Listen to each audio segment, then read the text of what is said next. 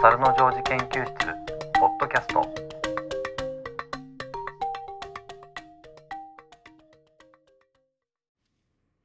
お猿のジョージ研究室ポッドキャスト。立宮紀子です。今日は金曜日ということでね明日土曜日の朝8時35分からお猿のジョージのテレビがあるわけですけども、えー、確か今回は何だっけかな箱の話？えー、落としましたよと縮みですね。で、NHK のサイトを見ると、まあ、落としましたよはドアマンさんがロビーの落とし物を入れておく箱を作るが、ハンドリーは本来落とし物でないものまで集めてしまう。ジョージは落とし物の持ち主を突き止めて返すことにするが、点々点ということで。で、縮みは、ジョージがビルとビー玉遊びをしているとお気に入りの金色のビー玉が弾き飛ばされて草むらに。一生懸命探すも見つからない。その夜、ジョージは虫サイズに変身して、虫の目、目線、虫の目線でビー玉を探す夢を見る。というお話のようですね。えーとですね。というわけで、まあ、明日、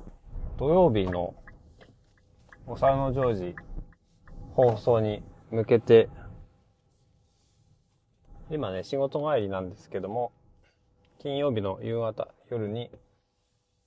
ちょっとどんな話かなーっていうのを思い出しながら、話してみようかなと思っています。ちょっと初めての試みなのでね、うまくいかないかもしれませんけれども、そこは、まあ、あまり期待をしないで聞いていただければとは思います。落としましたよの話は確か、うーん、ジョージが、多分落とし物を、落とし物じゃないものまで、えー、ハンドリーが集めたものを、多分カタログみたいな形にして、写真を撮って、誰のものかっていうのを聞くように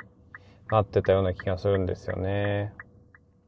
で、これネタバレしていいのかな？いや、多分これ再放送なんでね、まあネタバレはしてもいいと思うんですけどね。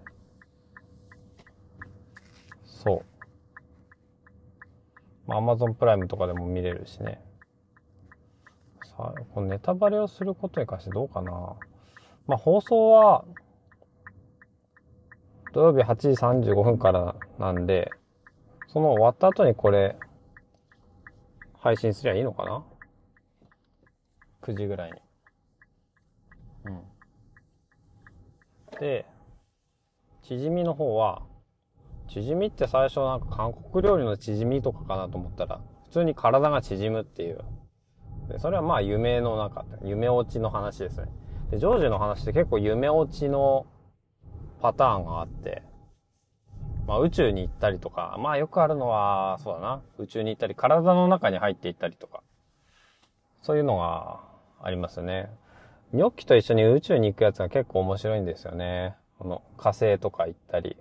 水星、火星、えー、木星、土星。ね。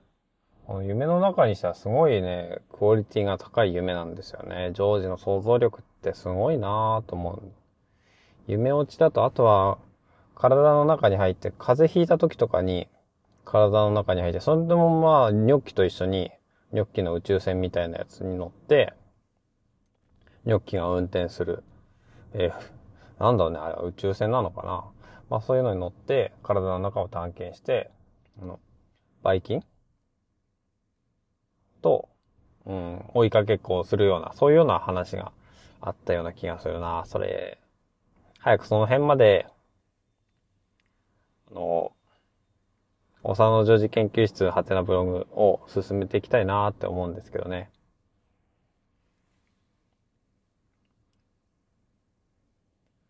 縮みについては確かブルーベリーを、ビー玉？確かブルーベリーと同じような色のビー玉をなくしちゃって、確かな、何のゲームだったかな？ビルと一緒になんか遊んでるんですよ。で、その、ブルーベリーの植え込みに、もうビー玉が飛んでっちゃって、わかんなくなっちゃったみたいな、そんな話だったかなと思うんですけどね。なんか金色のビー玉とか出てきたような気がするなで、ちょっと私もあんまり覚えてないですけどね。で、あうちの家ではあんまりリアルタイムというかその8時35分からジョージを見るっていうのがない、ま、ほとんどなくて、ま、録画したものを、ま、子供たちが、まあ、見たいとなれば見るんだけど、最近ジョージは新しいエピソードがないから、うちの子供たち見てくれないんですよね。だからまあ YouTube とか Amazon プライムとかで復習するしかないんだよな私は。そんな感じでやっている。ね。いや、今回、まあ、縮みの話だと、何だったかな？ジョージがちっちゃくなって、あれどういう話だったかな？なんかあんまり思い出せないな。いやー、そんな感じ。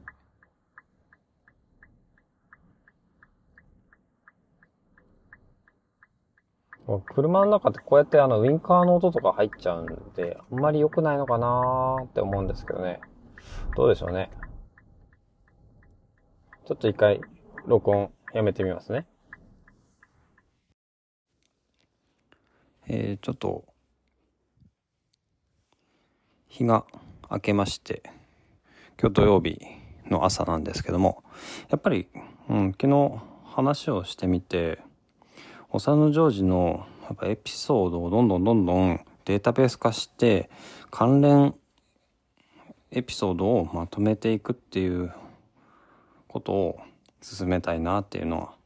今私がやりたいことなんだというのを改めて実感したっていうところですね。